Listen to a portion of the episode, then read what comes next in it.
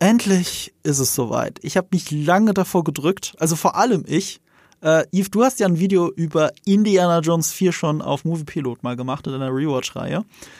Äh, ja. Wir haben vor Monaten versprochen, anlässlich des Starts von Indiana Jones 5, dass wir alle Filme besprechen. Wir sind auch sehr weit gekommen. Nur den vierten haben wir bis jetzt ausgelassen und ich habe mich so sehr davor gedrückt. Ich alter Prokrastinierer. Ich habe mich ja dabei erwischt, dass ich dir letzte Woche noch geschrieben habe, oder was Anfang dieser Woche. Ja, also wir können jetzt am, ähm, äh, was ist denn heute? Donnerstag?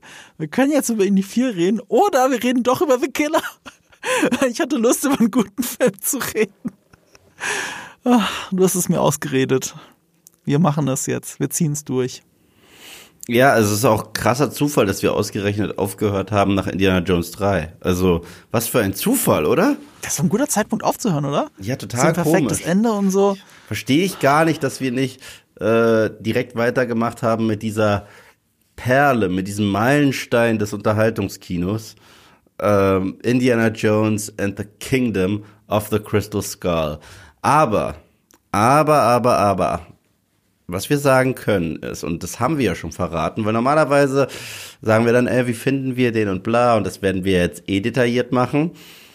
Es ist passiert. Indiana Jones 4 ist nicht der schlechteste Teil der Reihe. Ja, da waren wir uns ja einig. Äh, falls ihr euch fragt, hä, wie kann das sein? Hört noch mal den Podcast zu Indiana Jones 5, den ich wirklich schlimmer finde. Viel. Ich fand immer Indiana Jones 4 erschreckend okay, aber aus der Erinnerung heraus. Man muss ja dazu sagen, ich habe den 2008 im Kino gesehen. Und seitdem habe ich ihn zwar nicht vergessen, Stichwort South Park, ich konnte ihn nicht vergessen, weil ich konnte nicht vergessen, was ich gesehen habe. Aber ich habe ihn immer als okay in Erinnerung behalten, habe mir den Anfang, weil ich den Anfang so mag von dem Film, schon mehrmals angeschaut, immer wieder über die Jahre, äh, nie weiter und ich habe halt, was mich ja so stört daran, diesen Podcast zu machen, war nicht, dass wir jetzt hier sitzen und einen Podcast aufnehmen.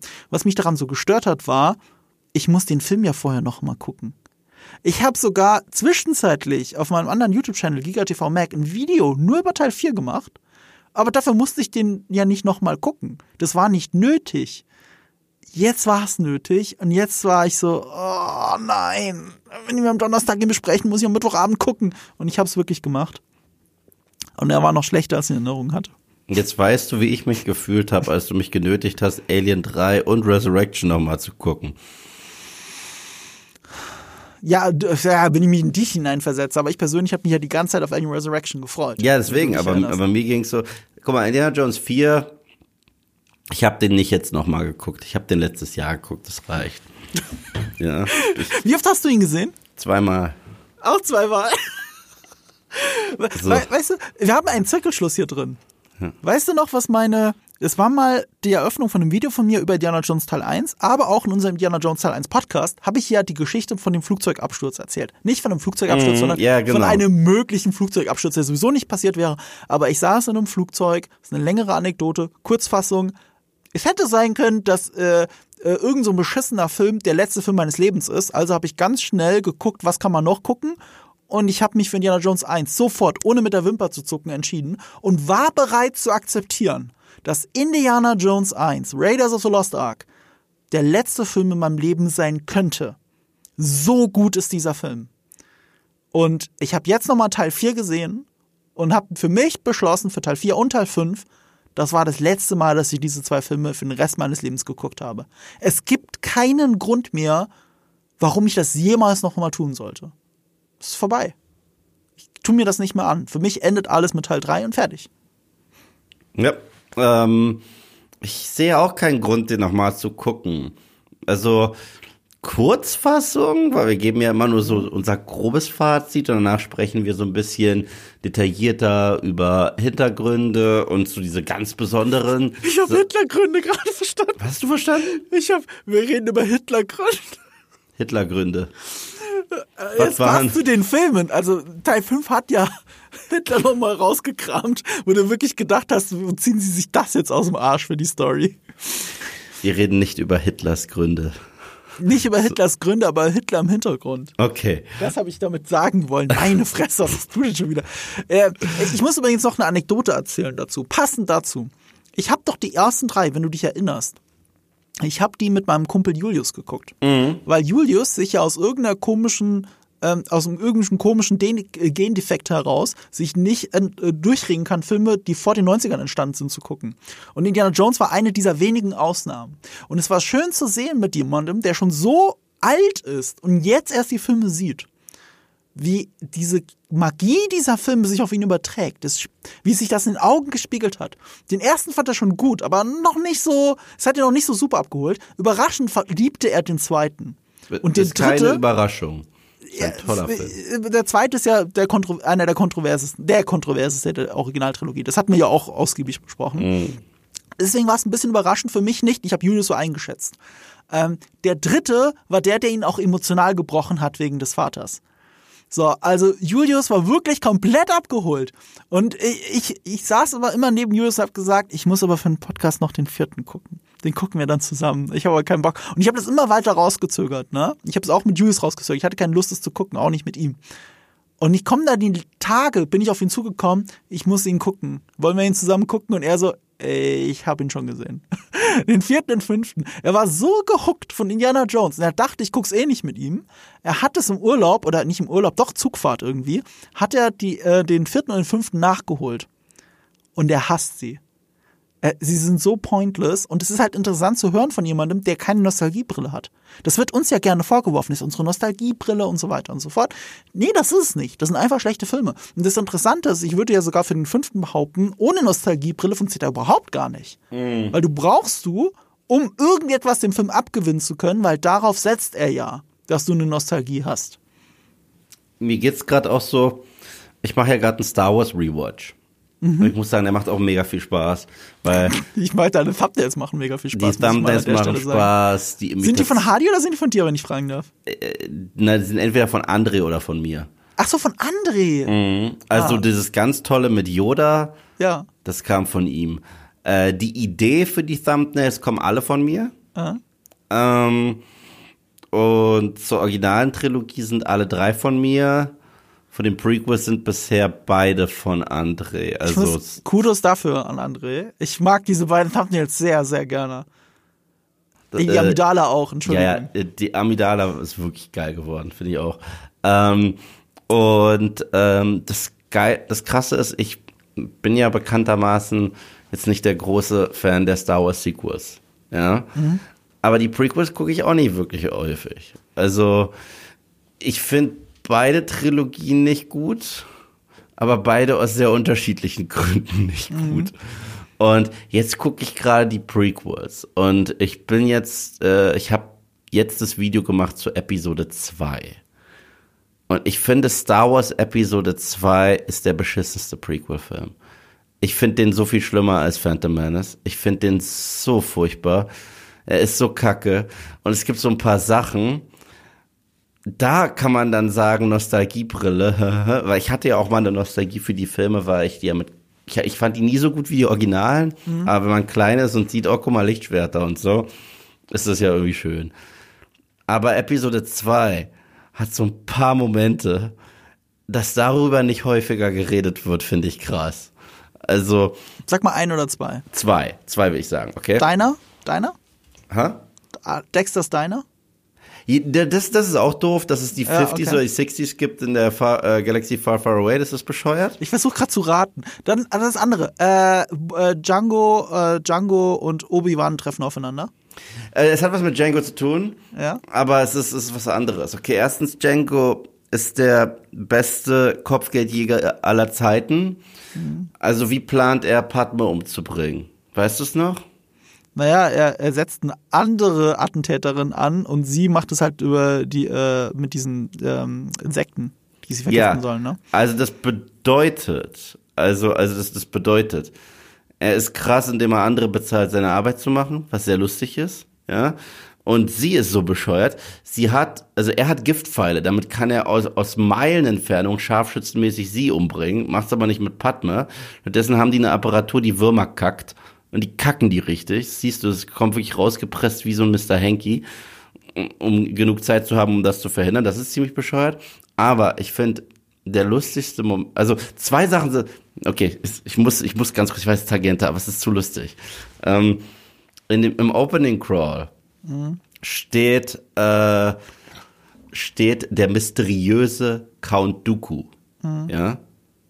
Aber er ist gar nicht mysteriös. Also es wird über, es, es, wird dem Zuschauer gesagt, für euch ist er mysteriös, weil ihr den nicht kennt. Aber die Jedi kennen ihn alle. Die müssten alles über ihn wissen. Alle sind sogar der Meinung, sie kennen ihn so gut, dass er zu den Guten gehört, dass er kein Böser ist. Und das ist auch so eine Sache, die so doof ist.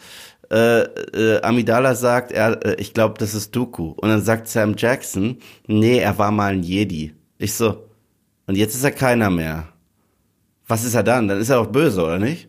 So, darauf kommst du nicht? Darauf kommt ihr zusammen in eurem scheiß Sitzkreis nicht. Aber. Zu, zur Verteidigung, sie halten ihn für so eine Art grauen Jedi. Also, so, weißt du, was ich meine? Nicht grau Jedi, aber er steht halt zwischen den Fronten oder ist neutral. So, halt, das denken sie. Aber nach den Clone Wars ist das natürlich albern. Aber, jetzt kommt das Geilste. Und das ist das, worüber nie, alle lachen ja über mhm.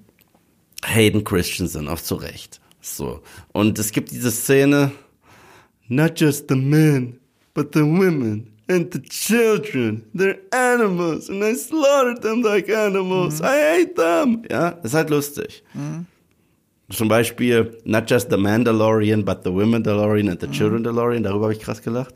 Aber ähm, nein, niemand redet darüber, dass das Lustigste an dieser Szene nicht das ist. Das Lustigste an dieser Szene ist Padmes Reaktion.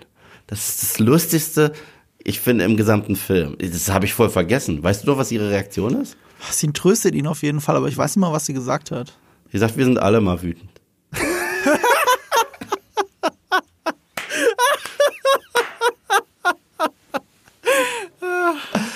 ja, das ist so gut. Also da habe ich krass, das habe ich voll vergessen. Das habe ich wirklich vergessen.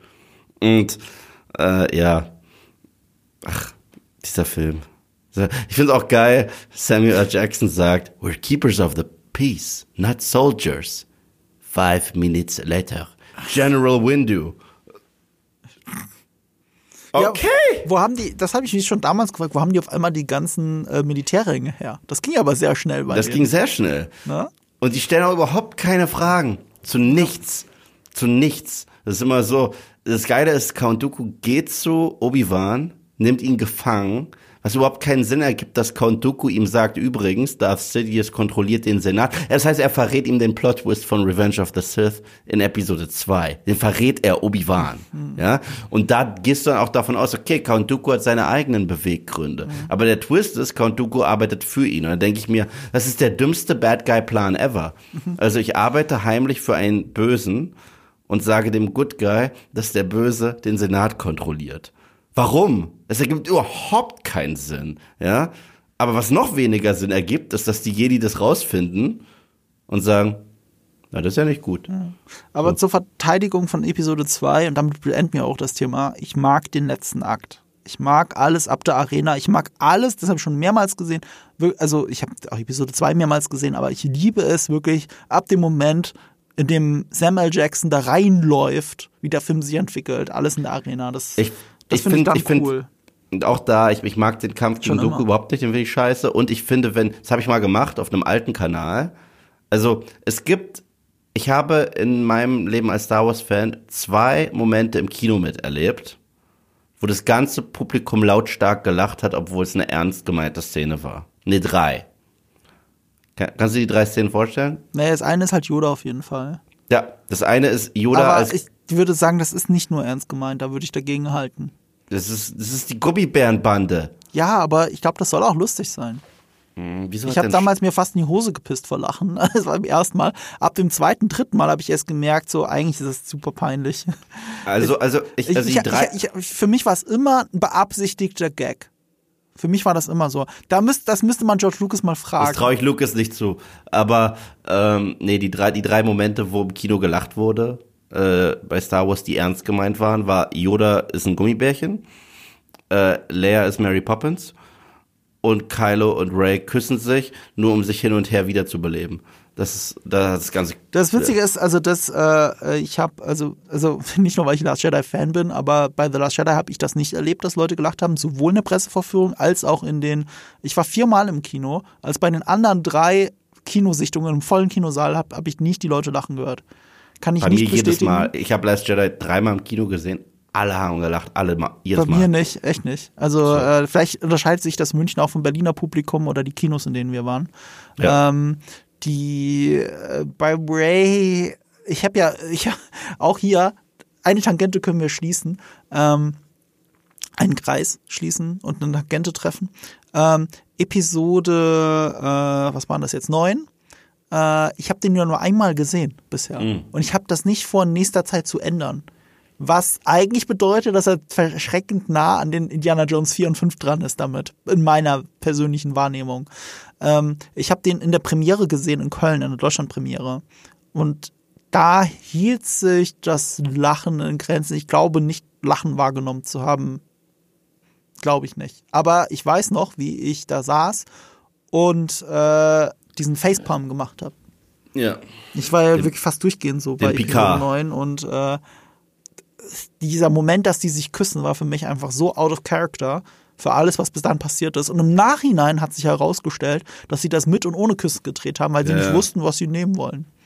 Na, ich fand's. Da, da, da, ich, Guck mal im ich, Schnitt. Was ich lustiger finde, ist, also wenn ich den Film so gemacht hätte, hm. hätten die sich ewig hin und her wiederbelebt. Weil es sah so lustig aus.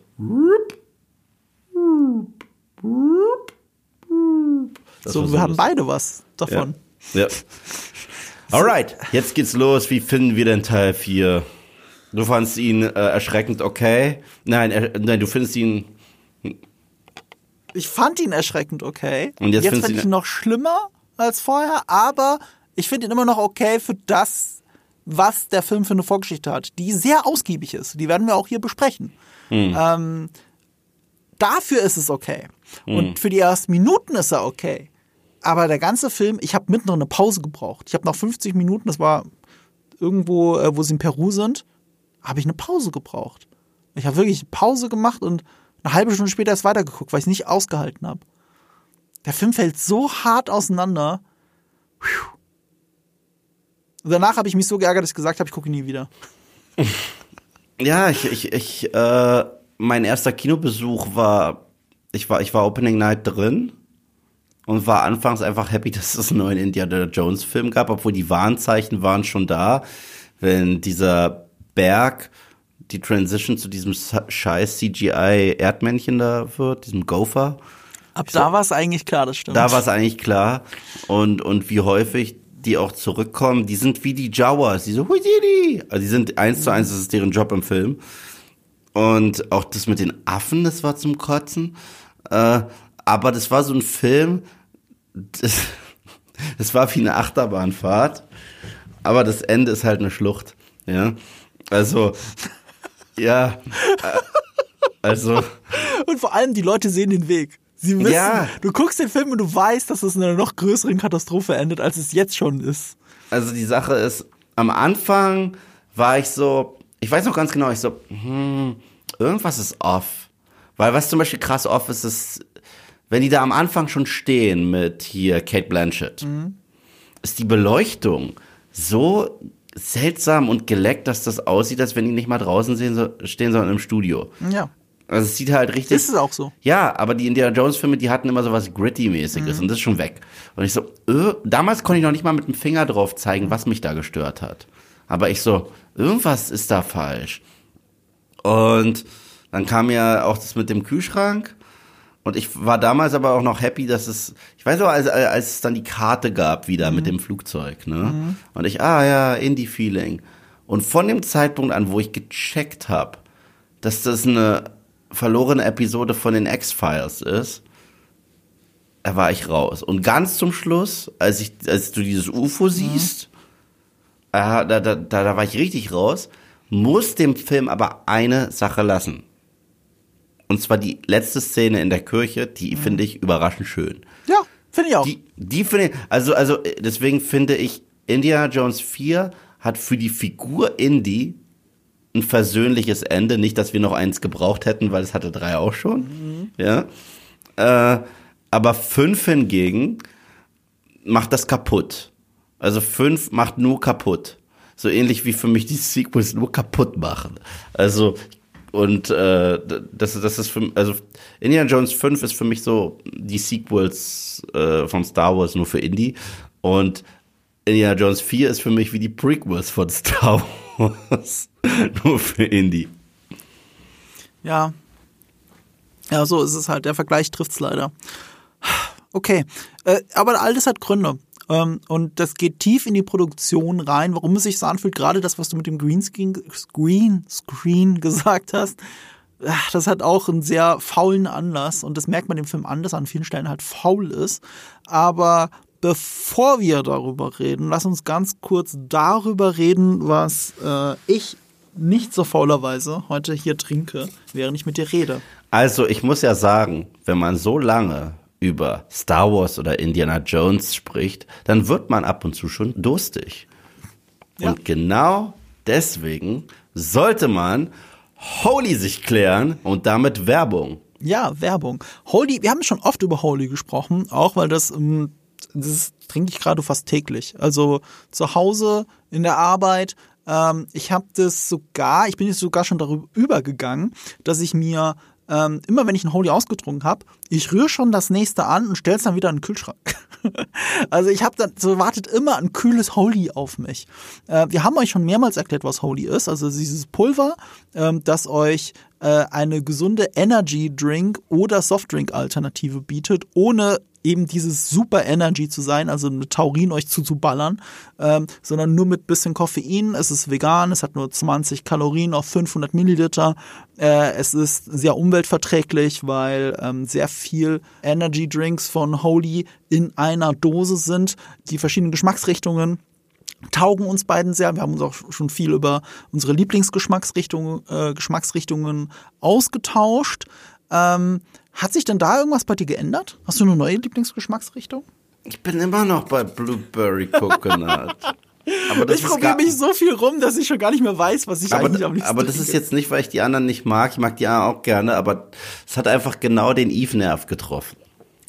Ja, ähm, apropos, unser lieber Kontakt bei Holy, der Max, der hat mir auch den Adventskalender zugeschickt, den wir mir neulich auch. beworben haben. Und der ist ja riesig. Das ist ja, nicht, ich hatte ja keine Ahnung. Ja, ja. Das, da kam so ein großes Paket an. Ich so, was ist das? Ist das das Lego-Set für einen Todesstern ich oder so? Kein, ja, ja, also, also da war ich echt überrascht. Ich muss auch sagen, ein Kollege von mir, der hört auch ab und zu unseren Podcast. Mhm.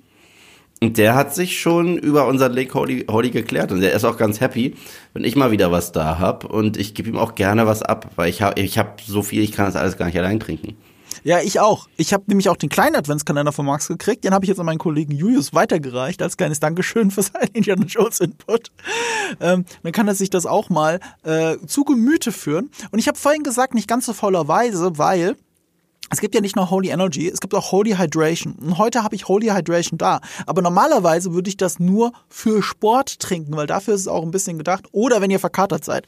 Eins von beiden. Ich bin aber weder verkatert, noch mache ich gerade Sport, während ich hier mit dir sitze. Aber heute Abend wollte ich schwimmen gehen, deswegen habe ich mir Holy Hydration auch noch eingepackt. Du gehst heute Abend schwimmen? Ja, ist schön. Ja, ist halt super geil. Plus, äh, ich sag jetzt nicht welches Schwimmbad, damit ihr mich da nicht die ganze Zeit rumlatschen seht, aber es gibt da auch Sauna und alles Mögliche, damit ihr mich auch nicht nackt seht, lasst es bitte. Ich, ich, ich sag über nicht, welches Schwimmbad ich gehe.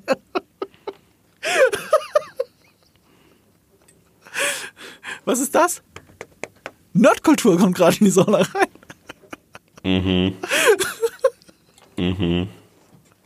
Den Witz hast du schon häufiger gebracht, normalerweise mit Willem Dafoe. Diesmal schmeichelst du dir selbst. Ja, nee, das ist, ja genau, der Witz, der Witz ergibt gar keinen Sinn, weil äh, ich bin halb Asiate, ich bin nicht gebaut wie Willem Dafoe und äh, Michael Fassbender. Bei Michael Fassbender bringe ich den Witz immer.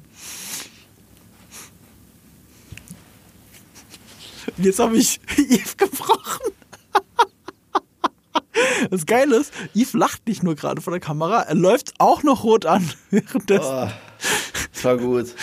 Der war gut. Der war, sorry, der war gut. Ich fand den lustig. Sehr lustig. Ja, aber uh. bei mir ist es funny because it's true. Ähm, genauso wie ich gerade tatsächlich Holly trinke, während ich mit dir rede. ähm, das war das. Es gibt auch Holly Iced Tea, das kann ich besonders im Sommer empfehlen. Und ich habe auch deswegen gerade über den Adventskalender geredet, weil das sind ja alle möglichen Sorten zum Durchprobieren drin. Deswegen. Mhm.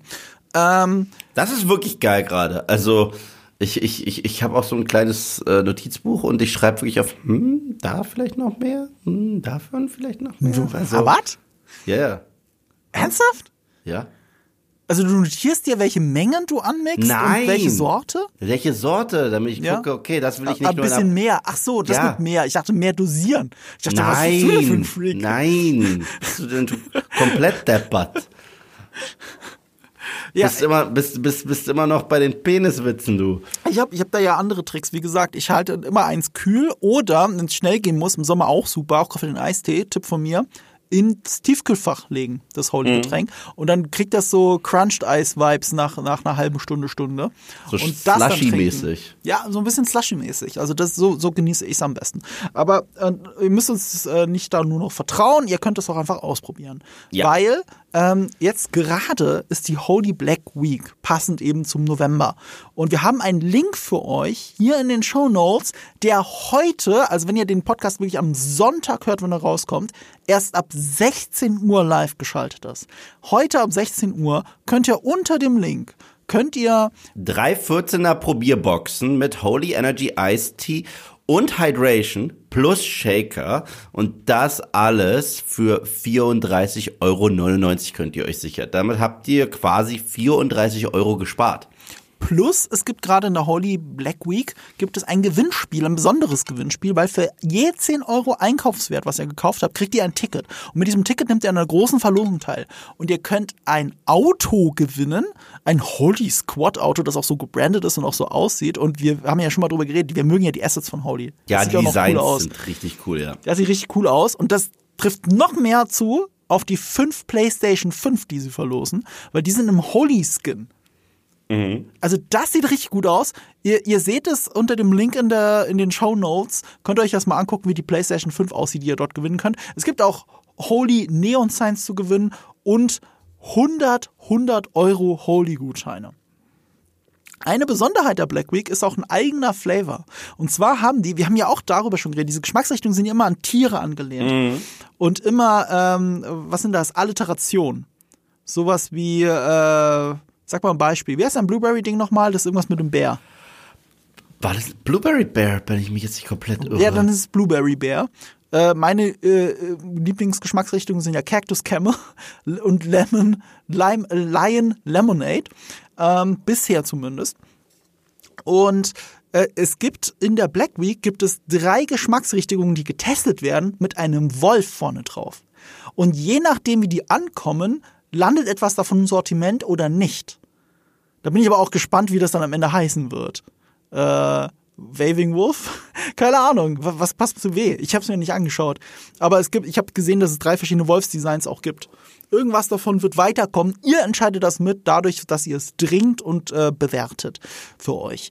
So. Äh, alle Links dazu findet ihr, wie gesagt, in den Show Notes. Es gibt sogar einen 5-Euro-Code für Neukunden, der da heißt Nerdkultur 5.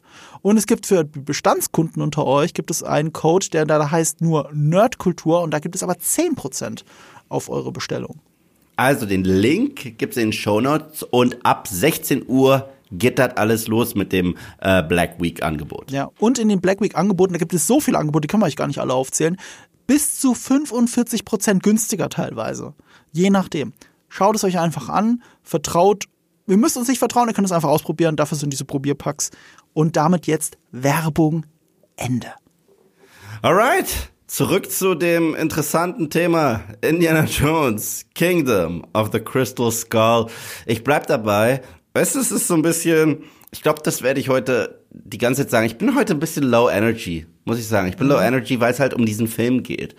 Und es gibt Filme, ich, ich bin ja im Gesamten, ich glaube, das, das, das, das eine, was man mir nicht unterstellen kann, ist, dass ich zu wenig Leidenschaft habe. Und über die meisten Filme, über die wir sprechen, habe ich entweder eine sehr starke positive Leidenschaft oder eine sehr starke negative Leidenschaft. Und das ist heute so ein Film, der ist so meh. Und das ist so das Problem, weißt du? Das ist ein Film, ich, ich, ich will ihn jetzt nicht so brutalst abhaten, weil ich finde ihn einfach so sinnlos. Der Film ist einfach so sinnlos. Und ähm, Indiana Jones 5 hingegen, also da, da kocht mein Blut. Weißt du? Und, und da werde ich wütend. Und dann kann ich so richtig darüber reden, wie doof und blöd wirklich alles ist und jede Entscheidung einfach nur beschissen ist und dass die einzigen Momente, die sind Memberberries und äh, es, ist, es ist furchtbar. Es ist so alles, was, was modernes Hollywood äh, stereotypisch falsch läuft, ist Indiana Jones 5. Indiana Jones 4, das muss man dem Film lassen, ähnlich wie man das den Prequels lassen muss. Es ist halt durch und durch George Lucas. So. Also was ich damit meine ist, das ist so Limp Bizkit, My Way or the Highway. Und oh Gott, ich habe Limp Bizkit zitiert. Da, da würde ich dagegen halten. Findest ich glaube, das ist das Interessante an dem Film. Der Film ist ja, der leidet darunter, dass ähm, drei Köpfe, die gleichberechtigt waren, da reingequatscht haben. Und am Ende ist ein riesiger Kompromiss entstanden zwischen allen drei Meinungen. Also die Meinungen von Spielberg und Lucas und von Harrison Ford, der auch mhm. am langen Hebel saß. Und Harrison Ford hatte damit einen viel längeren Hebel als den ersten drei Indiana Jones Filmen. Mhm. Ich habe auch gleichzeitig das Gefühl, guck mal, George Lucas erwähnt man häufig nicht so krass im Zusammenhang mit der ersten Indiana, in den ersten drei Indiana Jones Filme, mhm. Filmen. Das sind in erster Linie trotzdem Spielberg Filme. Die haben auch diese Spielberg Magie, über die man immer so gerne mhm. spricht. Spielberg hat einfach ein wahnsinniges Gefühl dafür, in dir Gefühle auszulösen. Mhm. Er hat auch ein wahnsinniges Gefühl für Tempo und für Action und eigentlich und er, dieses Abenteuerliche, das zieht sich sogar durch seine nicht-Abenteuerfilme. Ich meine, ich habe dieses Jahr Spoiler-Alarm für meine Top 10 Lieblingsfilme Fablemans gesehen. Mhm. Da hast du diese Spielberg-Magie. Das ist ein mhm. Film, der auf dem Papier so krass langweilig hätte sein mhm. können, mhm. ist er aber nicht. Ich war wirklich, das ist, das ist Kinomagie. Er hat diesen kleinen Eve genommen, ihn an der Nase gezogen und in die Leinwand reingezogen mhm. und das kann Spielberg halt so wunderschön. Und gerade nach den Star Wars Prequels fühlt man George Lucas Einfluss so krass wie noch nie zuvor. So wie noch nie mhm. zuvor. Du hast so Sachen, wo du ganz klar weißt, das ist, das ist er. Ja, ja so, stimmt. so die, diese Gopher, über die haben wir mhm. schon gesprochen. Well, I, I think there should be more gophers. Uh, Mott is the key. So, es, ist so richtig George Lucas. So George, George is the, uh, ich weiß gar nicht, von wem die sind. Sind die von ihm oder sind die von, Lu von Spielberg? Ich wette, die sind von ihm. Die sagen quasi Houdini. So, also das sind, das sind die Jawas. Mhm. Es sind die Jawas beim Podracing. Mhm. Es ist eins zu eins die Szene. Die, die flitzen vorbei und die, wow, Houdini. Äh, und ähm, ich meine, ich habe ja jetzt äh, im Zusammenhang mit meinem Prequel, äh, mit meinen Prequel-Videos, mhm. es gibt ja diese großartige Doku zu Episode 1. Das ist so The Emperor has no mhm. clothes, mhm. so des, des Kaisers neue Kleider. Mhm. Und ich sag's mal, es war eigentlich abzusehen, dass wenn George Lucas zu viel kreative Kontrolle hat, das hart in die Hose geht. Weil in der originalen Star Wars Trilogie hat, war er nicht umgeben von Leuten, die nur Yes Men sind. Er hat auch nur bei einem Film Regie geführt. Ja, mhm. beim ersten. Nicht bei Empire, nicht bei Jedi. Und, aber weil er so der Name ist, den alle, ich meine, er verdient auch voll viel Credits. Er verdient die Credits. Er hat diese Welt erschaffen. Und ich finde, George Lucas, was der hat, ist so eine blühende Fantasie. Und generell auch bei Indie. Er hat eine Idee für Mythologie. Nur der, an der Umsetzung hapert es so brutal bei ihm. Ja, aber nicht an Ideen oder Kreativität. Und ja, bei Indie merkst du das so hart in Teil 4. Du hast einfach das Gefühl, es gibt zwei, drei Szenen, wo ich sage, oh, Spielberg.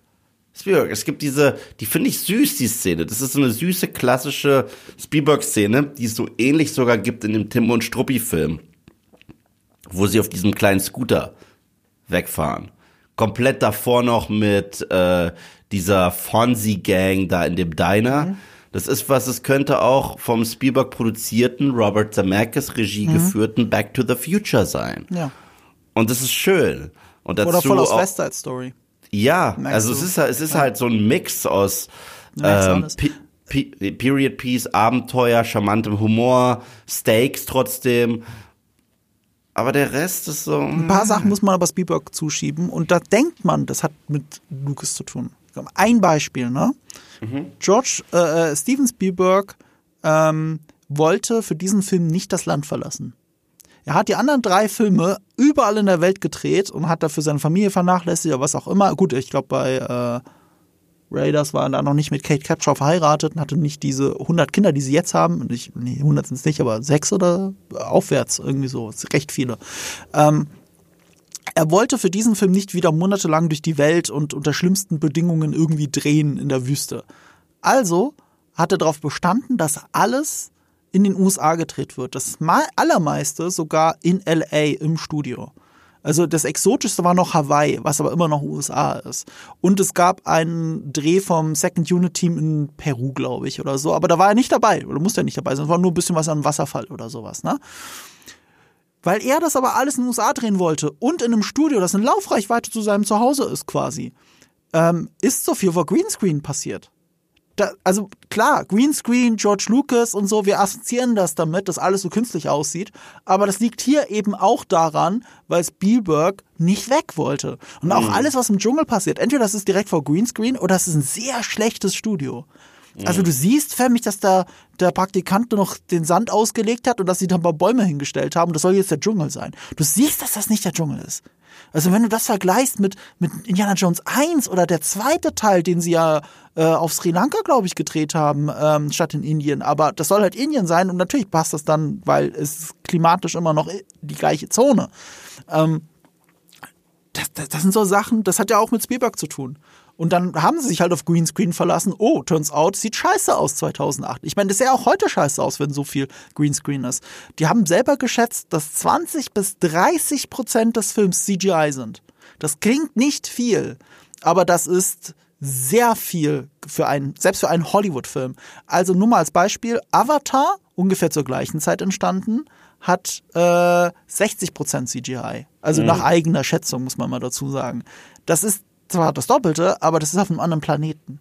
Das ist auf einem anderen Planeten mit computergenerierten Figuren, die auf die Mocap-Aufnahmen drüber gelegt sind.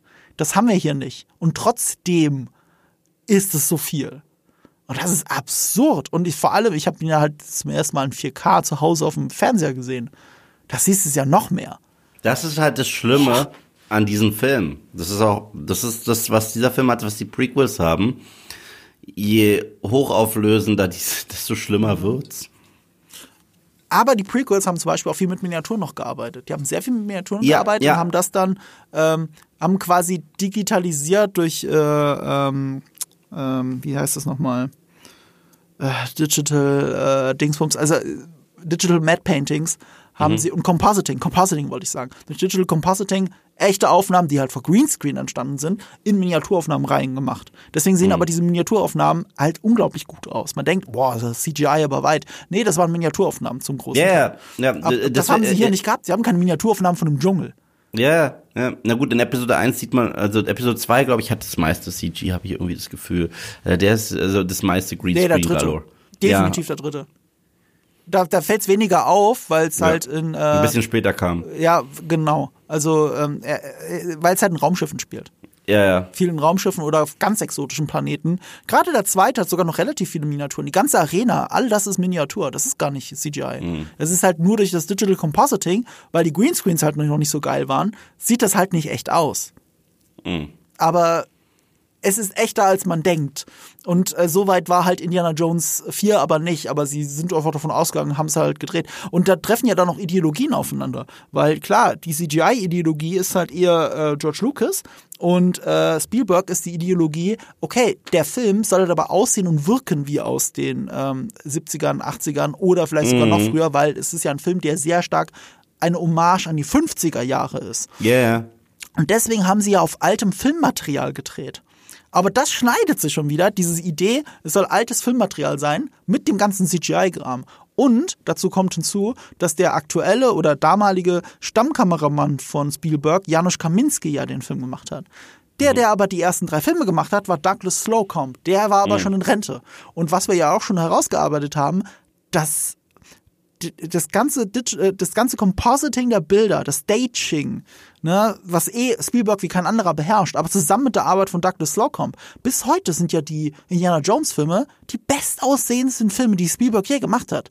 Also gerade das Spiel mit Licht und Schatten, was im Vordergrund ist, was im Hintergrund ist, weil, wie die Augen gerade ausgeleuchtet sind, wie die Kamera in dem Moment schwenkt, das ist das Beste, was Spielberg je gemacht hat, visuell.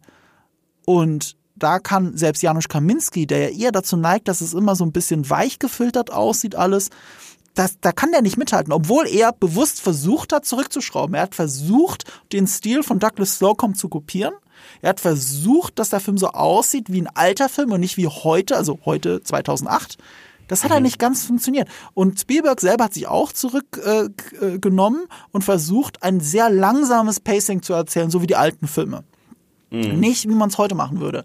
Aber ich finde, als Gesamtobjekt wirkt das dann alles so deplatziert. Weil das ist mhm. einfach zu modern und gleichzeitig zu alt. Und es ist nicht, weder das eine noch das andere. Es will aussehen wie ein B-Movie, aber tut's ja auch nicht. Ja, und dazu kommt dann auch noch, hm, die äh, Indiana Jones Filme hatten nicht nur einen ästhetischen Look von der Kamera her, sie hatten halt auch ähm, ein, eine gewisse Grittiness, mhm. die sich äh, übertragen hat auf das Make-up und die Figuren. Ja, wie die schwitzen und dreckig ja, sind. Ja, also, also, wenn ich an Indiana Jones denke, denke ich auch ein bisschen an Dreck. Mhm. Weißt du? Also, der ist ja voller Sand mhm. oder voller Erde. Ja. Oder sein, sein, seine Jacke hat Risse, sein Hemd hat Risse, weil der schwingt halt durch Katakomben und sonst was. Und das ist auch der erste Film, wo Indiana Jones ein bisschen genommen wurde, was ihn zu Indiana Jones gemacht wurde. Weil ich habe das Gefühl, guck mal, wir Zuschauer lieben Indie, ja. Und wir Zuschauer haben Indie auf ein Podest gestellt. Das hat dazu geführt, dass er in diesem Film auf ein Podest gestellt wird. Aber wenn Indie auf ein Podest gestellt wird, ist er nicht mehr Indie. Mhm. Und das, das, ist so Catch 22. Weil oh, auf das ist einmal, ein gutes Beispiel, ja. Weil auf einmal ist er immer on top. Ja.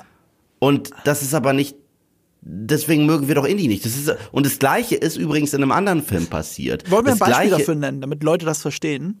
Ja. Wo er diese, wo sie auf diesem Friedhof sind in Peru und er mhm. diese Leute ausschaltet, auch mit dem Blasrohr und so. Mhm. Und dann steht da wirklich, genau wie du gerade gesagt hast, erhoben auf einem Podest. Unter ihm steht Matt und sagt ja. ihm, und du bist Lehrer? Und er so, Part-Time. Wenn er es wenigstens so sagen würde, er sagt Part-Time und ich. Aber kennst du die Diskrepanz davon? Hm. Das ist im Trailer, sagt er Part-Time. Und mhm. im Film sagt er Part-Time. Ja. Es gibt zwei verschiedene Takes und äh, Red Letter Media hat das mal so schön gesagt. Sie haben den viel schlechteren Take für den Film genommen und den besseren Take für den Trailer. Ja, ja. Und äh, das gleiche ist ja auch mit einem anderen Actionhelden passiert. Das gleiche ist mit Bruce Willis passiert in Die Hard 5. Richtig. Gutes also Beispiel, in, ja. und selbst in Die Hard 4, ich finde halt Die Hard ich, ich, ich vergleiche sehr gerne das Die Hard Franchise mit dem Indie Franchise, weil da gibt es wirklich äh, strukturelle Parallelen, äh, was, was die aussagen mhm. und auch wie spätere Sequels sie ein bisschen kaputt gemacht haben. Mhm. Okay.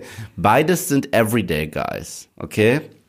Beides sind schmutzige Kämpfer. Grunts, die gerade so mit ein bisschen Glück gewinnen. Ich meine, bei Die Hard ist es sogar im Titel. Mhm. Ja. Und dann kommt ein vierter Teil raus, wesentlich später. Und da fehlt ein bisschen was, was die, die originalen drei hatte. Ich, Die Hard 4 hat, hat das Schmutzige gefehlt in der Hinsicht, es, es war nicht mehr äh, R-rated. Aber äh, du kannst John McClane keinen PG-13-Mund geben. Nicht John McClane. Das kannst du einfach nicht machen. Ja. Und er war jetzt keine Vollkatastrophe, aber es war einfach kein richtiger Die Hard-Film. Jahre später kommt Die Hard 5 raus und man sagt, ja, aber da war ja 4 besser. Mhm. So, da war ja Teil 4 echt besser. Weil Die Hard 5 hat alles vergessen. Die Hard 5 ist ein Bruce Willis Actionfilm mit Bruce Willis, aber ich sehe nicht John McClane. Nicht eine Sekunde mhm. sehe ich in diesem Film John McClane. Er hat nicht einmal Probleme. Er äh, kriegt nicht einmal auf die Fresse. Er springt durch ein Fenster, knallt irgendwie durch so eine Art Gartenhaus, wenn ich mich nicht irre und es tut ihm nicht mal weh. Mhm. Im ersten Teil, wenn er da barfuß läuft, ich krieg, ich krieg jedes Mal, wah, so. Oder, oder wenn er im dritten Teil noch mit einem Kater diese ganze Scheiße machen muss. Mir wird ein bisschen schlecht, so weil ich mich selber da reinversetzen kann, wie ich mich mit einem Kater fühlen würde, wenn ich das jetzt noch machen würde. Halte keine Hydration getrunken hast. Genau.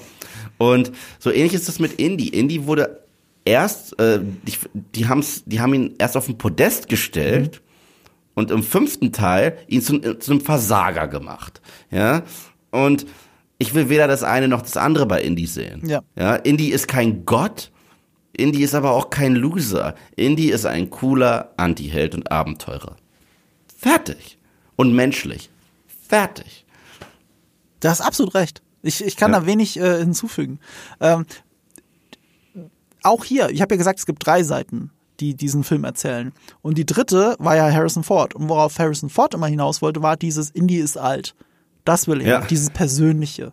Ich glaube auch, die, äh, diese Geschichte, die, die Richtung der Geschichte mit Marion Ravenwood kommt auch eher von ihm als von den anderen. Mhm. Ähm, äh, übrigens, Matt Williams, das kam eher von Spielberg, der ja äh, Shia LaBeouf mitentdeckt hat für seine Transformers-Filme. Mhm. Das kam eindeutig von Spielberg. Und all diese Sachen, die haben ja nicht so wirklich zusammengepasst. Und jetzt muss man dazu sagen, also zwei Sachen. Das eine, wie das Drehbuch entstanden ist und äh, äh, die ganze Intention hinter dem Film. Die Intention hinter dem Film zur Verteidigung all dieser fünf Filme. Hast du gewusst, dass die schon in den 80er Jahren gesagt haben, sie wollen fünf Filme machen? Mm. Das haben die schon in den 80ern gesagt. Das ist kein Marketing-Gag aus der Gegenwart, dass man sagt, wir wollten schon immer fünf Filme machen. Na, na, na, es gibt alte Interviews aus den 80ern, wo sie es erzählen. Ja, so fünf Filme, aber die haben auch alle nichts miteinander zu tun und, und so weiter und so fort. Mal gucken. Und sie waren für die 90er, wollten sie schon einen machen. Also der dritte war ja 89, glaube ich. Mhm. So. Und sie hatten das immer mal wieder geplant und das haben es immer wieder verworfen. Es ist einfach nicht entstanden. Und zwei Sachen, die ein bisschen dazu geführt haben, dass dieser Film endlich entsteht. Das eine ist, Spielbergs Sohn hat gesagt, ja, wie sieht's denn aus mit den letzten zwei Indie-Filmen? Wann kommen die denn jetzt endlich mal? Das war um die Jahrtausendwende herum. Das hat so ein bisschen Spielberg ein bisschen Druck oder einen Grund gegeben, was zu machen. Das andere war, was endgültig äh, war, was den Druck angeht, war halt äh, Harrison Ford, der gesagt hat, äh, bis 2008 würde ich noch einen Film machen, aber danach nicht mehr. Was natürlich jetzt ihm um die Ohren fliegt, aber ähm, diesen Druck hat er damals aufgebaut und deswegen hatten sie auf einmal auch einen zeitlichen Druck. In diesen 20 Jahren seit dem äh, dritten ist aber viel passiert. Sie haben sehr viele Drehbuchentwürfe äh, gesammelt und auch wieder verworfen. Unter anderem mhm. von Frank Darabont, der ja auch die erste Staffel The Walking Dead gemacht hat, oder ähm, Shawshank Redemption. Shawshank Redemption. M. Night Shyamalan hat sogar ein Drehbuch geschrieben. Äh, What a twist! Ja, der, der, der, der Typ, der Speed 2 verbrochen hat, hat auch eins geschrieben und das merkt man dem Film auch an. Ich glaube, alles, was mit dem Kristallschädel zu tun hatte, mehr oder weniger von ihm, wenn ich es noch richtig weiß. Muss aber dazu sagen, dass mit dem Kristallschädel war auch aus der Indiana Jones Serie. Die wurde nur zu früh abgesägt. Das sollte eigentlich da schon vorkommen und Lucas hat es einfach mitgenommen. Ähm, wer war da noch involviert? Ich habe schon wieder vergessen, wer noch alles dabei war. Also es sind unglaublich viele Drehbuchentwürfe und alle sind auch doof. Ähm, und am Ende hat sich dann als Drehbuchautor David Kapp durchgesetzt, der Jurassic Park geschrieben hat. Mhm. das ist interessant, weil Jurassic Park, das habe ich sogar noch äh, im Filmstudium gelernt, ein Musterbeispiel dafür ist, wie man die Heldenreise schreibt. Eigentlich. Wie kann ja. es jetzt sein, dass der Typ, der der einen Film, der gelehrt wird als Spielfilmdramaturgie, perfektioniert, wie kann es sein, dass der Typ auch dieses Drehbuch geschrieben hat? Die Wahrheit ist, er hatte nur acht Tage dafür gebraucht. Mm. Die haben, er hat die alle anderen Drehbuchentwürfe hat er genommen, also die, die, äh, die entweder Lucas gefallen haben, Spielberg gefallen haben und oder Ford gefallen haben, die hat er zusammengefasst in acht Tagen. Der hat die zusammengekloppt und hier ist der Kompromiss von allem, was ihr wollt. Wie wär's damit? Und dann so, okay, wir haben hier eh keine Zeit mehr, machen wir. Da, so ist dieser Film entstanden und das merkt man nie an. Ich meine, das muss ich ja wenigstens dem fünften lassen, dass du mit James Mangold als Regisseur und Autor, du merkst wenigstens eine durchgehende Handschrift von Anfang bis Ende. Sie ist halt beschissen, aber das ist wenigstens ein durchgehender Film. Der hier nicht, der ist Stückwerk. Und es ist der erste Indie-Film, du hast davor so schön gesagt, es waren fünf Filme geplant, die äh, alle nicht wirklich viel miteinander zu tun haben. Das ist der erste, der das auch bricht er bricht die Formel. Stimmt, natürlich, hast recht. Also er, er, er bricht die Indiana Jones Formel. Der fünfte bricht sie ja natürlich dann auch. Ja, und er bricht sie auch damit, dass ähm, wir anfangen mit äh, also dieser Anfangs äh, diese Anfangssequenz, die wir haben, mhm. ja, die ist gleichzeitig das Hauptabenteuer des gesamten Films. Und das und das ist das ist nicht der Fall normalerweise. Normalerweise fangen wir an mit äh, dieser Rolling Boulder Sequenz mhm. und dieser Idol. Das ist ein Kurzfilm, der Indie charakterisiert, so ein bisschen wie die James Bond Sequenz, mhm. bevor die Credits losgehen. Nur während James Bond den Tag wieder rettet, verkackt Indie meistens in der Eröffnungsszene. Und dann kommt das Abenteuer, auf das wir uns jetzt eigentlich einlassen. Er kommt gerade zurück von etwas. Das ist eine sehr gute Beobachtung, weil diese Eröffnungsszene, du hast ja gesagt, die charakterisiert ja Indy. Mhm. Und was sie aber hier machen ist, der Indy wird eine Szene später charakterisiert, als die FBI-Agenten ihn verhören. Mhm. Dann kommt unglaublich viel Exposition-Dumping, was Indy der Zwischenzeit gemacht hat, wie er die Nazis mhm. ausspioniert hat, wie er die Kommis ausspioniert hat, äh, wo er jetzt gerade im Leben steht und wie die Regierung zu ihm steht. Das ist alles in der Exposition-Dumping-Szene nach der Eröffnung, aber nicht nonverbal erzählt, wie man es bisher kannte, in der Eröffnung selbst. Und gleichzeitig ist diese Eröffnung guck mal, ich sag immer, du könntest die Eröffnungsszenen aus allen drei Indie-Filmen rausnehmen mhm. und der Plot wäre derselbe. Ich bin aber glücklich, dass sie drin ist. Ja, klar. Weil es ist immer dieses Mini-Abenteuer und das sollen ja auch Serial Adventures sein. Ja. Ob es jetzt das Idol ist im ersten mhm. Film, ob es diese Szene in der Bar ist, äh, mit der Vergiftung. Es ist ja auch inspiriert von James Bond. Und James genau. Bond ist ja auch so. Ja, sogar der Taxido, habe ich auch gesagt mit James Bond. Mhm. Nur, dass James Bond über den Tag rettet und Indy nicht. Und äh, und ähm, äh, und das dritte ist dieses Flashback-Ding mhm. mit ihm und, und dem Kreuz. Ja. Und nach dem Kreuz geht, um dieses Kreuz geht's ja gar nicht im Film. Es geht um den Heiligen Gral. Und hier geht's aber direkt um den Kristallschädel. Da geht's direkt schon in der Eröffnungsszene drum. Also, das heißt, er, man will, dass wir uns viel mehr auf den Plot konzentrieren als auf das Abenteuer. Und das ist auch ein bisschen falsch mhm. bei einem Indie-Film, weil der Plot in allen Indie-Filmen ist ja bewusst ein bisschen cheesy und konstruiert, aber bewusst, weil das ist halt ein Callback zu den Serial Adventure Filmen. Und Serial Adventure Filme, wo, Filme wurden episodenmäßig erzählt, deswegen gehört dieses episodenmäßige dazu und nicht eine Kontinuitätstelenovela. Hier haben wir eine Kontinuitätstelenovela. Und äh, dass es Marion noch gibt, ja, sie war das coolste, sag ich mal, Indie-Girl, das, das es gab. Absolut. Und die hatten auch damals eine Hammerchemie. Ich habe es nicht nochmal gebraucht, dass die zwingend zurückkommt. So, also ich für mich war das schön, dass er da mit seinem Daddy dann zum Schluss war und die in den Sonnenuntergang äh, reiten. Ist perfekt. Ich meine, selbst wenn du Salah und Marcus Brody, die hast du zwar auch in eins und drei, ja, aber es werden keine krassen Callbacks gemacht zu eins. Also es ist so, als wenn wir sie das erste Mal kennenlernen. Hier ist es was anderes. Hier haben die Geschichte und sprechen andauernd über Sachen, die in anderen Filmen passiert sind. Es ist eine mega Behauptung, weil wenn du jetzt mal drauf achtest, ich habe jetzt beim zweiten gucken, letzten Mal gucken, drauf geachtet, wie viel die eigentlich miteinander zu tun haben. Also mhm. natürlich, sie kommt erst sehr spät im Film, in der zweiten Hälfte. Ähm, sie, sie haben ein Wortgefecht, das an den alten Film erinnern soll, aber auch nur quasi ein Callback ist, wie gerne die sich immer streiten. Dann gibt's natürlich Exposition Dumping, was in der Zwischenzeit passiert ist, dass sie einen anderen Dude kennengelernt hat, den als Matt als, ihren, als den Vater verkauft hat und so weiter und so fort. Äh, sie streiten ein bisschen, er sagt, dass keine andere Frau aber so war wie sie. Äh, dann, ungelogen, nachdem das Ende schon fast durch ist, wollen die sich küssen. Einfach so. Und du denkst so, aber was ist denn in der Zwischenzeit passiert, warum ihr euch jetzt einfach mal küssen wollt? Es ist so ein Moment, äh, das ist sogar noch, da sind sie in dieser, äh, in Eldorado. Und Matt unterbricht aber den Kuss, den sie sich geben wollen, weil er äh, einen toten äh, Conquistador ihm so in die Hand drückt, weißt du? Warum wollt die sich auf einmal küssen? Wo kommt das jetzt auf einmal her? Und am Ende heiraten sie. Also wenn du jetzt mal so drüber nachdenkst, wie staccatohaft auch diese Geschichte überhaupt erzählt ist, wie beiläufig, ja. du merkst, dass das ein Nebenprodukt ist. Also dass das in einem der Drehbuchentwürfe war das ein Fokus und das ist aber davon übrig geblieben. Ja, aber das ist halt auch der Punkt, guck mal, allein nonverbal ist die Inszenierung, bricht sie mit der Regel eines Indie-Films. Mhm. Was ich damit meine, Marions erster Auftritt, wenn sie aus dem Zelt rauskommt, ja. ist begleitet von, ähm, von einem krassen Theme-Song, der den Zuschauern die Zeit gibt zu sagen, oh. Und dann sagt sie auch noch dasselbe.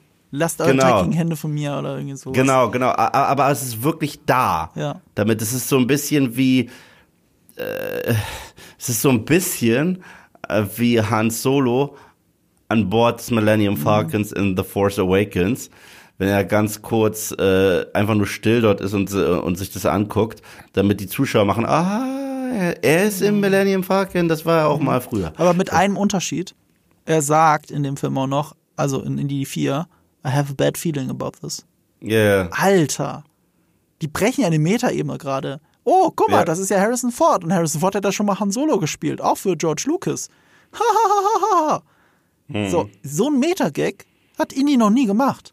Und ich bleib dabei, dieser Metagag ist der gleiche Metagag wie die fucking Gophers, die Houdini machen. Das ist das, das, das soll eine Anspielung auf die sein. Ja. Die, die, Erinner dich wirklich, äh, und, und ich sage bewusst, Hm. die, die, die Jawas aus Episode 1. Das ist halt nur ein Film, den wir nicht so häufig gucken. Aber die Szene mit dem Podracen, wo die so vorbeirasen und dann, Houdini, ist eins zu eins, wie wenn die mit dem Raketenschiff dort vorbeirasen. was auch dran erinnert, sind übrigens die Riesenameisen. Weil die Riesenameisen, das hatte ich gar nicht mehr in Erinnerung, die bauen ja so, weißt du, als sie nicht an Kate Blanchett rankommen, bauen die wie so eine Menschenbrücke. so, so äh, wie, wie in so einer Performance bauen die so bauen die sich selber so hoch, sodass die eine dann hochklettern kann an Kate Blanchett. Und währenddessen geben die Geräusche von sich. Und es klingt wie aus einem Star Wars Film. Es klingt wie dieses als würden sie miteinander kommunizieren, die Ameisen, also reden miteinander. Und so funktioniert das halt nicht. Es ist halt so absurd. Wie, wie, das passt auch nicht zu den anderen Filmen. Das ist auch ein bisschen geklaut, ehrlich gesagt, aus Die Mumie. Ja, voll. Ich meine, Die Mumie hat natürlich super viel geklaut bei Indiana Jones. Aber, aber wohlgemerkt das Remake mit Brandon Fraser. Aber die hatten halt diese Skarabäen, wie, die quasi wie Landpiranhas sind. Und hier sind es die aber, das ist ja häufig, aber das ist ja häufig so. Also du musst dir vorstellen, es ist in Hollywood häufig die Regel, jemand hat eine Idee. Idee ist erfolgreich, Idee inspiriert etwas anderes. Die Idee, die etwas anderes inspiriert, inspiriert die Leute, die das Franchise geerbt haben und Zirkelschluss. Ich gebe dir ein Beispiel. Star Wars, ja? Star Wars Millennium Falcon. Millennium Falcon, Bausatz für Serenity. Ja, Serenity ist Firefly. Firefly beeinflusst die Leute, die die Rechte jetzt von Star Wars haben, machen Star Wars Rebels. Und Mandalorian. Ist, ja, oder Mandalorian. Also es, es ist, äh, das ist sehr witzig, dass die Leute, äh, die jetzt das Franchise haben, die Leute kopieren, die einen Liebesbrief an dieses Franchise gemacht haben. So, also es ist sehr witzig. Ja, ja, das passiert. Übrigens bei den äh, Riesenameisen. Das war zwischenzeitlich der Titel des Films, ne? Indiana Jones and the Attack of the Giant Ants. Ähm, was uns ganz gut zeigt, dass, also, wenn ich dem Film eins lassen muss, ist, er, er, er weiß, was er ist. Und dass er so viel später ist als alle anderen Filme. Also versucht er noch trashiger zu sein und diese B-Movies der 50er Jahre zu treffen. Das versucht er zumindest. Und deswegen dieser absurde Titel. Angriff der Ja. Riesenameisen, weil das ist ein, das ist quasi ein B-Movie aus den 50ern. Ja, das ist a Rack Attack. Ja. Ähm, und deswegen gibt es auch noch einen anderen alternativen Titel, unter dem der Film ursprünglich mal lief, also in der Produktion, Indiana Jones and the Saucer Man. Also da anders, Indiana Jones und die fliegenden Untertassenmänner. Auch total 50er, hätte natürlich auch zu diesem Film gepasst. Ähm, ja, zumindest das haben sie getroffen. Die Öffnungsszene hast du ja erwähnt, also mal abgesehen von dem CGI-Erdmännchen, finde ich, äh, ich liebe ja die Eröffnungsszene. Ich Bis zu einem nicht. gewissen Grad. Bis zu einem gewissen Grad. Man muss viel ertragen. Man muss viel Augen zu, zu kneifen, das weiß ich. Aber ich finde, das hat so diese gewissen Vibes, die ich mir eigentlich von dem Film erhofft habe. Und bis zu dem Atompilz reicht das ungefähr. Es gibt eine Szene, die ich mag, die, die ich noch zur Eröffnungsszene zähle. Und zwar, wenn sie dann da landen, auf dieser Apparatur, auf diesem Raketenschiff. Ja, die gehört für mich Gibt's dazu, ja. Genau, gibt es einen Kampf zwischen Indy und einem dieser Schergen. Ja, und der- das ist das ein, Anabolika Daniel Craig, möchte ich an dieser Genau. Stelle droppen. Anabolika Daniel Craig ist dieser Russe. und das ist das einzige Mal, dass Indy nicht on top ist in dem Film. Das ist der Moment, der eigentlich in einem Indie-Film immer viel später kommt. Das ist, komm, kämpf in Raiders of the Lost Ark. Das ist der Hühne Ja. in, der, in, in der Mine in ähm, Ja. Temple of Doom und so weiter. Und so Immer fort. der gleiche Dude. Aber der Ja, war der da schon, äh, glaube ich, sogar tot. Das hätten die nochmal Ja. gecastet. Ja, also zu dem Kühlschrank muss man eigentlich gar nichts mehr sagen, weil da wurde alles schon zugesagt. Naja, eine wichtige Sache. Der Film ist so einflussreich für die Filmgeschichte. Du kennst, Ja. hast ja mal den Fonz schon erwähnt. Aus Ja, der ich, ich, ich weiß, es ist äh, Jump the Shark wurde ersetzt durch Nuking the Fridge. Ja, genau. New King of the Fridge. Ja. Damit ist gemeint, wenn ein Franchise sich selbst überstrapaziert. Bei Jumping the Shark, das ist in Happy Days passiert, da sind sie über so eine Schanze und haben, sind über Haie gesprungen oder irgendwie so ein Blödsinn. Und das Mit war einem Jumping. Surfbrett. Surfbrett, was weiß ich, was da passiert ist. Äh, Und Nuking the Fridge ist die, die, die Variante davon für Filme. Mhm. Also. Ja. Ja, genau das ist es. Ähm, ja, aber ein paar Sachen kann man schon noch dazu sagen. Also warum ich überhaupt die Eröffnungsszene mag. Also ja, allein schon diese Einführung. Ne? Wir haben ja gesagt 50er Jahre. Das war eine Idee, die zwar nach George Lucas aussieht, aber die von Spielberg kommt, äh, mit dem Intro American Graffiti zu zitieren. Das ist ja der erste Kinofilm von äh, George Lucas gewesen, also vor THX. Also THX ist ja, glaube ich, ein Kurzfilm gewesen, deswegen zählt er jetzt nicht rein. Aber, aber American Graffiti, ein super Hit mit einem gewissen äh, ähm, äh, Harrison Ford in einer der Rollen als Fahrer. Und das zitiert es ja. Und deswegen hat Spielberg das so gemacht, um eine Hommage dafür zu bauen für George Lucas, ähnlich wie er seine eigene Pfadfinderzeit im dritten Teil verarbeitet. Ähm, das mochte ich schon immer daran. Und auch hier sieht man Spielbergs Magie ein bisschen, dieses Staging. Ich habe noch mal drauf geachtet, wie wenn jemand, wenn wenn ihr euch diese Anfangsszene nochmal anschaut, wie teilweise die Kamera hin und her schwenkt zwischen Spiegelungen im Auto und was dann die Spiegelung zeigt, dann schwenkt die Kamera rüber zu den Leuten und wie sie zu der Musik reagieren und also diese russischen Fahrer und wie sie aber irgendwie angetan sind von dem American Way of Life. Also diese Szene kriegt ja sogar im Nachgang, wenn du dann kapiert hast, dass es Russen sind, nochmal so eine andere Konnotation, weil äh, auch wenn das jetzt die bösen Kommunisten sind, das sind ja auch nur Menschen und sie mögen den American Way of Life. Sie sind halt auf der falschen Seite des Planeten geboren und in diesen politischen Konflikt hineingeboren. Das gibt der Szene noch mal so ein bisschen was. Das finde ich ganz cool. Ähm, auch den Moment, wenn Indy zum ersten Mal seinen Hut aufzieht. Also, dass Ja, wir die ganze das- Zeit Gesicht schön. nicht sehen. Wie geil das gefilmt ist mit dem Schatten und allem. Also, Das fand ich auch schön, aber das war mir halt trotzdem zu clean. Also ich fand den Schatteneffekt natürlich wie immer toll. ja, genau. Und es war auch die beste Art und Weise, Indie nach der langen Mhm. Zeit wieder einzuführen mit dem Schatten. Da gebe ich dir komplett recht. Aber alles drumrum sah so geleckt Ja, aus. vor allem in den Halbnahen. Ne? Also, die Kamera Ja, hat sofort, also- okay, wir sind gerade im Und, Studio. und, und, und das hat mir, das macht mir diese Szene mal ein bisschen kaputt. Wie viel besser das gewesen wäre, wenn sie es in der Wüste gedreht hätten, in Nevada. Ja, Wo ist das fucking Problem? In wir hätten das in Kalifornien drehen können. Vor irgendeinem Berg. Ja. Ja. Erinnerst du dich, äh, erst, ich glaube, wir haben es im Podcast auch erwähnt, das erste Mal, diesen ersten Shot von diesem Hügel, Berg, Mhm. der zum Paramount-Logo wird, im ersten Film. Dafür sind die eine Woche lang durch ganz Hawaii gelaufen, bis sie endlich irgendeinen Berg gefunden haben, der so ähnlich aussieht und den perfekten Winkel gefunden haben, sie die Kamera aufstellen müssen, damit du diesen genialen, ikonischen Übergang schaffen kannst. ja. Und hier machen sie es am Computer. und jetzt ist es CGI-Go. Lazy as fuck. Und das sagt Und alles über den Film. erneut, und erneut Star Wars Parallele. Ja? Weil? Du musst dir vorstellen, äh, wirklich, erneut Prequel und Sequel, okay? Ja? Ähm, also früher gab es diese geilen Transitions mit äh, dem, dem Paramount-Logo, okay? Berg, dann dachten wir, das ist ein Tempel, nee, das ist diese Bar. Im dritten Teil ist es wieder in der Wüste, wo es dann, äh, wo es dann die Backstory gibt mit River Phoenix. So, vierter Teil, wir haben fucking CGI-Gopher und sind stolz drauf, okay? Das heißt, ja, ihr macht immer noch Indie, aber ihr macht's doof und nicht so, wie, wie wir Indie mögen. Prequels, okay? Wie fängt bitte Indiana Jones 5 an? Ja. Ohne Paramount-Logo. Indiana Jones 5 sagt, sch scheiß auf die Transition. Es gibt die Transition nicht. War aber nicht sogar ein Paramount-Logo dabei, nur danach Ja, kam das ja, ja. Disney-Logo, weil Prioritäten. Ja, nicht nur das, so. Mhm. nee, aber, aber es wird nur noch mal eingeblendet, wenn wir schon in der äh, handelnde Paramount Äh, Picture Lucasfilm-Logo kam, glaube ich. Ja, Lucasfilm. äh, ja Lucasfilm-Logo ist das erste, was kommt, und dann, wenn der Film ist, a Paramount Film und so Mhm. weiter, aber es gibt nicht die Transition. Ja. das heißt, wir scheißen auf eure Regeln. Sequels! So, also, das ist so, ich sehe wirklich diese Parallelen. Mhm. Für mich ist Indiana Jones 4 wie die Prequels und 5 wie die Sequels. Und es gibt aber auch noch was vom Anfang, das 5 und 4 ganz gut beschreibt.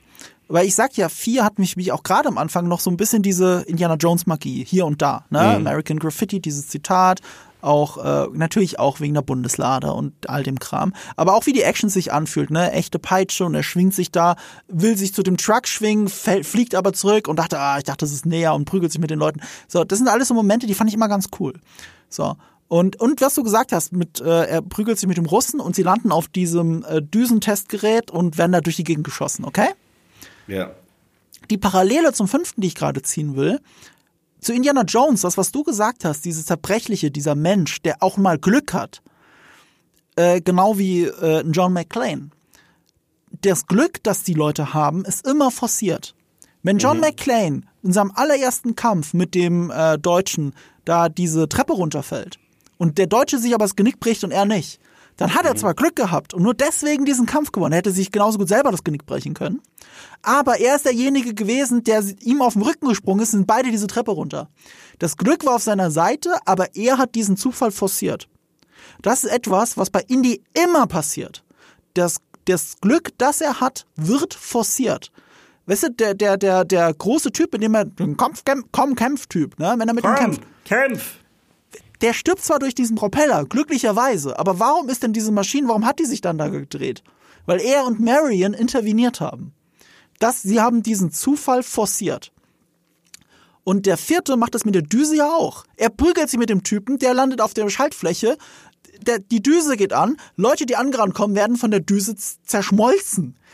All das ist forciert. Nicht im fünften.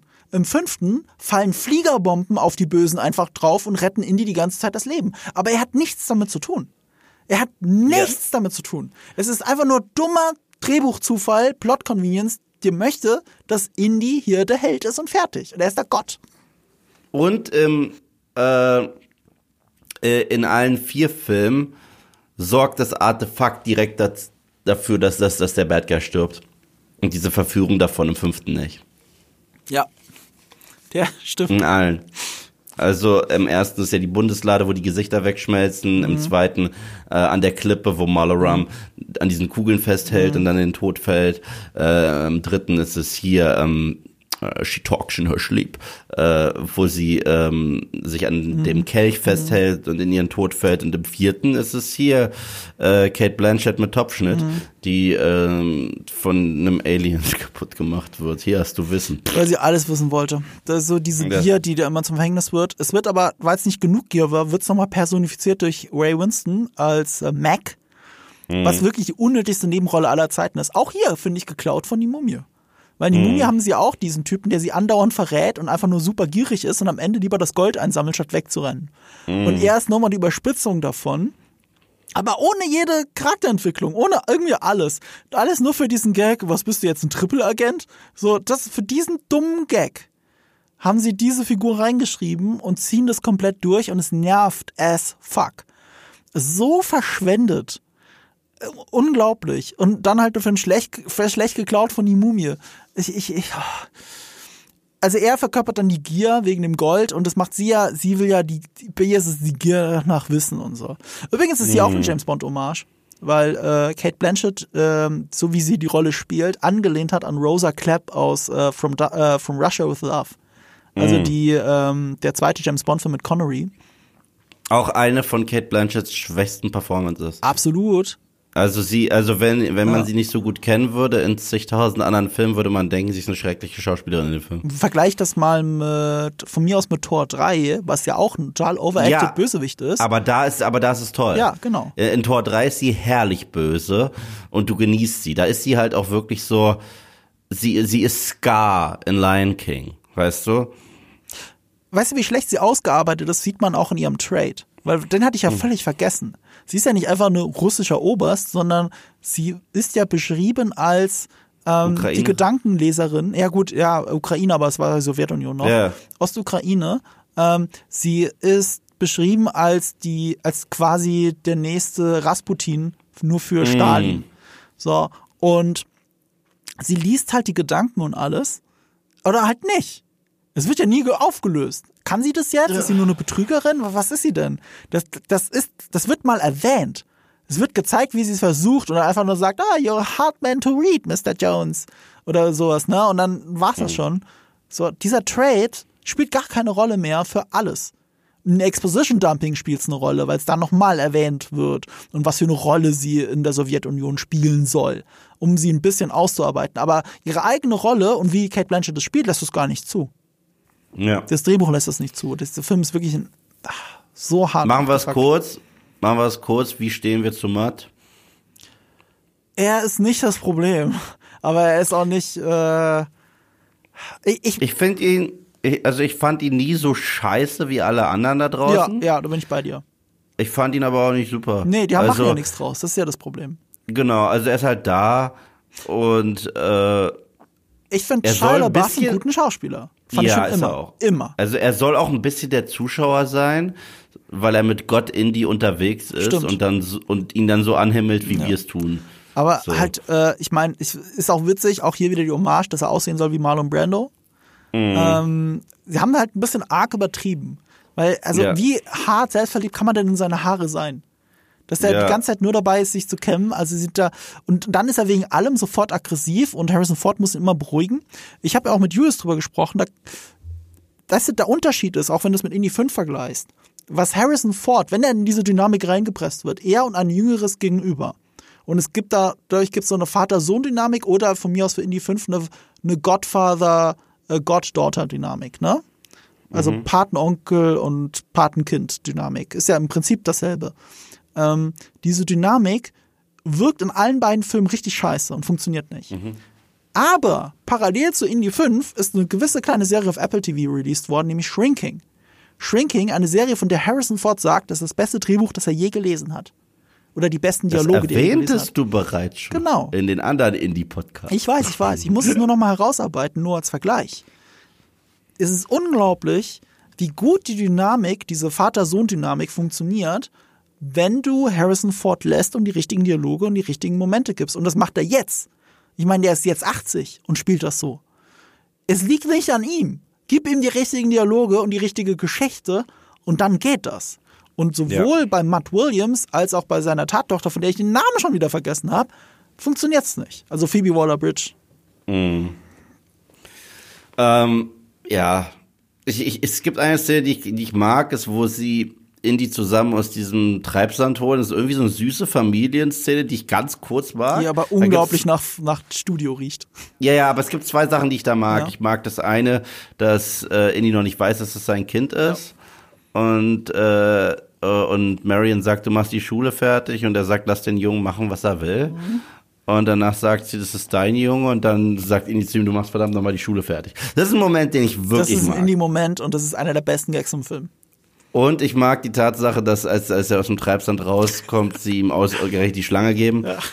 Und äh, das ist ja seine Achillesferse. Das fand ich süß. Ansonsten, ja. Aber auch bezeichnend für den Film, weil das sind zwei der besten Gags im Film. Es ja. sieht hart aus wie Studio, nichts davon fühlt sich wie Dschungel an. Es ist genau nicht, genau das, was du sagst, es ist nicht dreckig. Es ist überhaupt mhm. nicht dreckig. Ich habe das gestern gesehen und habe gedacht, mein Gott, das ist Treibsand oder äh, Dry Sand, der hat ja nochmal die Erklärung gemacht, bla bla bla. Es fühlt sich nicht dreckig an, nicht erdig an, gar nichts. Es fühlt sich einfach clean und sauber an und es war pointless. Also es war einfach pointless. Es war so, gib mal denen wenigstens ein bisschen ein Familienmoment, aber für den Rest der Handlung hat es keinen Sinn. Sie hauen ab und sie werden sofort wieder gefangen genommen. Mehr ist ja diese Szene nicht. Es war nur für den Gag. Es war ein Stückwerk irgendwie in diesem Film mit drin. Deswegen so bezeichnend für den ganzen Film. Zwei gute Gags, aber der Rest funktioniert irgendwie nicht. Ähm, was sie ein bisschen drin hatten, aber was auch nicht funktioniert hat, war halt dieses Aufnehmen der McCarthy-Ära, dass sie sich gesagt haben, okay, 50er ähm, Jahre, äh, jeder könnte ein Kommunist sein. Das spielt auch nur am Anfang eine Rolle und am Ende wird er halt reinstated, nur durch, dadurch, dass äh, die eine Figur äh, an, an dem Office vorbeiläuft. Also du siehst, wie wenig Rolle diese Fallhöhe eigentlich hat äh, in, in, für den Rest des Films. Und was was mit dem Kühlschrank, eine Sache, die wir mit dem Kühlschrank vergessen haben, was ich jetzt hier nochmal sehe, meine Notizen. Hast du gewusst, dass das ein Zurück in die Zukunft Anspielung ist? Welche Szene? Das jetzt? mit dem Kühlschrank. Ist es wegen diesem, wegen diesem Blech und so? Ähm, also, äh, ursprünglich im Drehbuch war das so, um in die Zeit zurück zu, also wieder in die, in die Zukunft zurückzukommen, musste Marty McFly bei einem Atombombentest 1955 in einen Kühlschrank einsteigen. Ah, okay, okay. Daher ist das. Äh, die Idee, dass es auch ein bleiummantelter Kühlschrank ist und deswegen vor Strahlung schützt, ist sogar physikalisch irgendwie richtig, aber so nah an der Atombombe ist natürlich alles Blödsinn.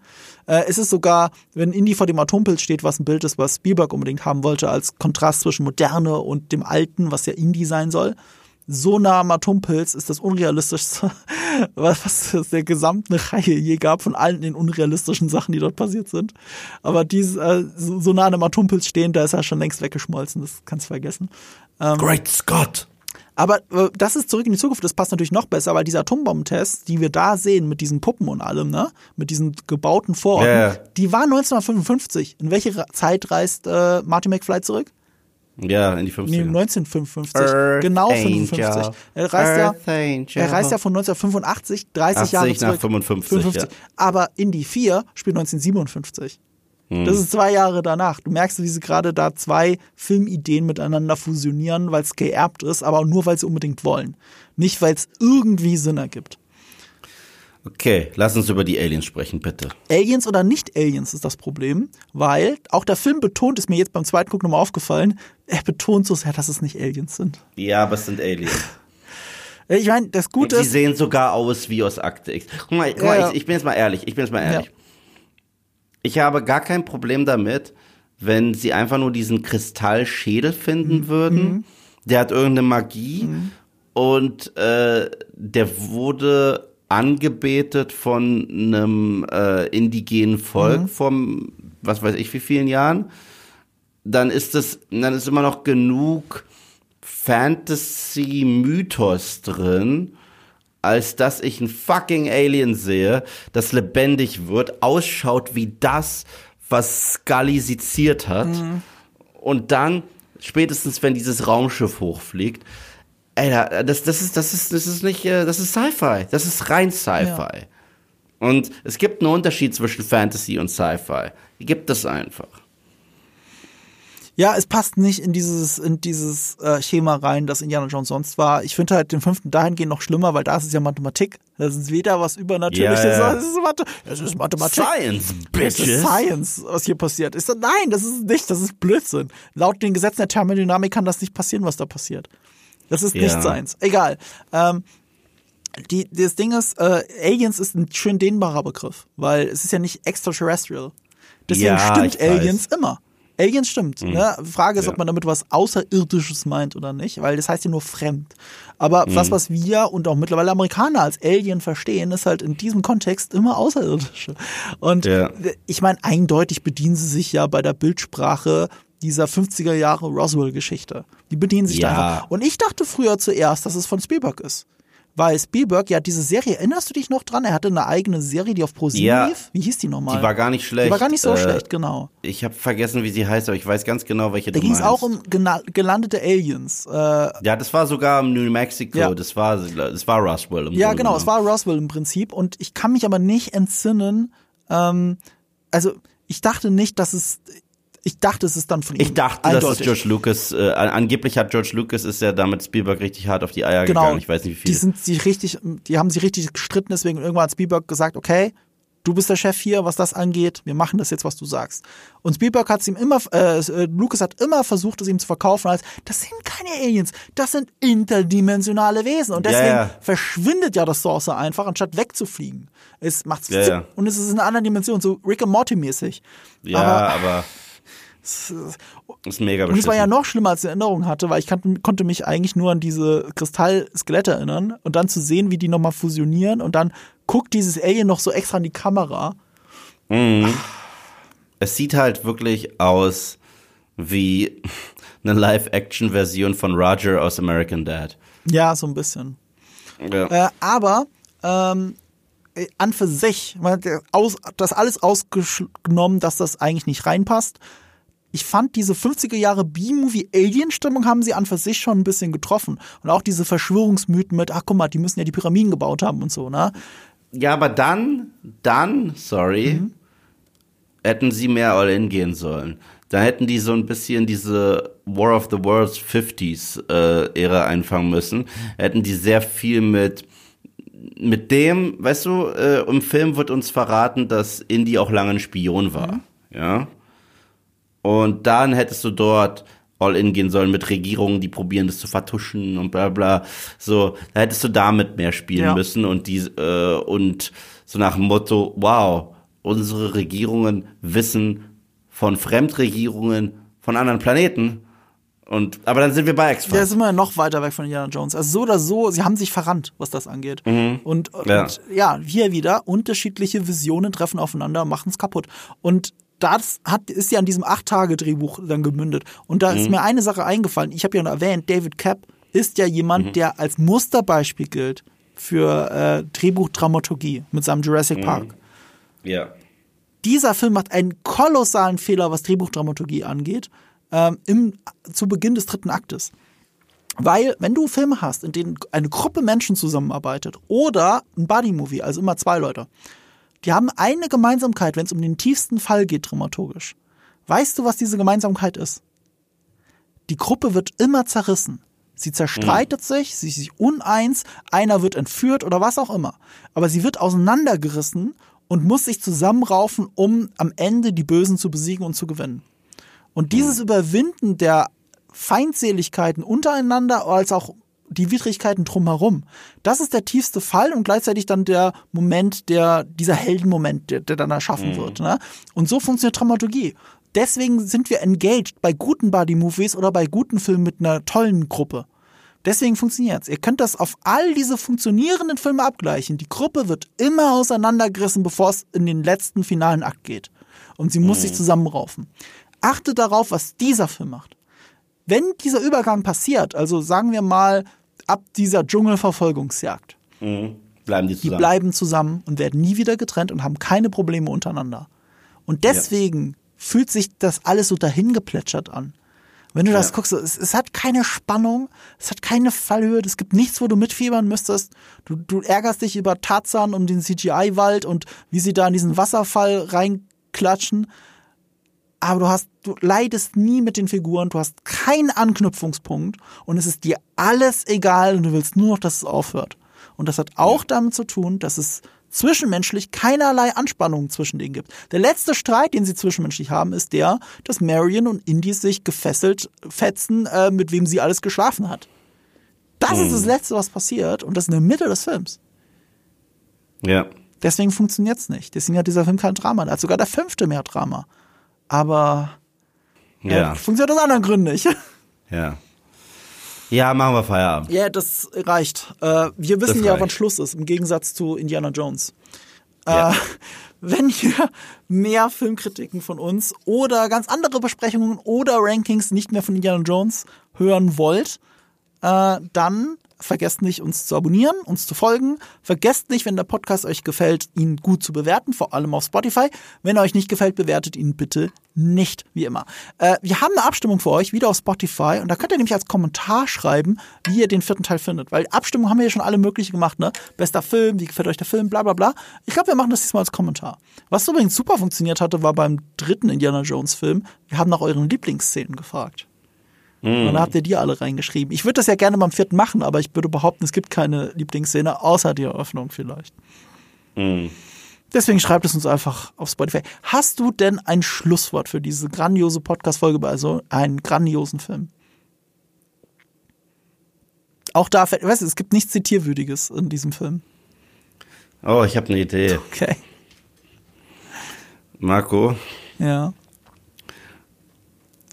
jetzt sag mal zu mir, Eve, ich dachte, ich dachte, du machst YouTube, jetzt machst du auch Podcast. Eve, ich dachte, du machst YouTube, jetzt machst du auch Podcast? Part-time.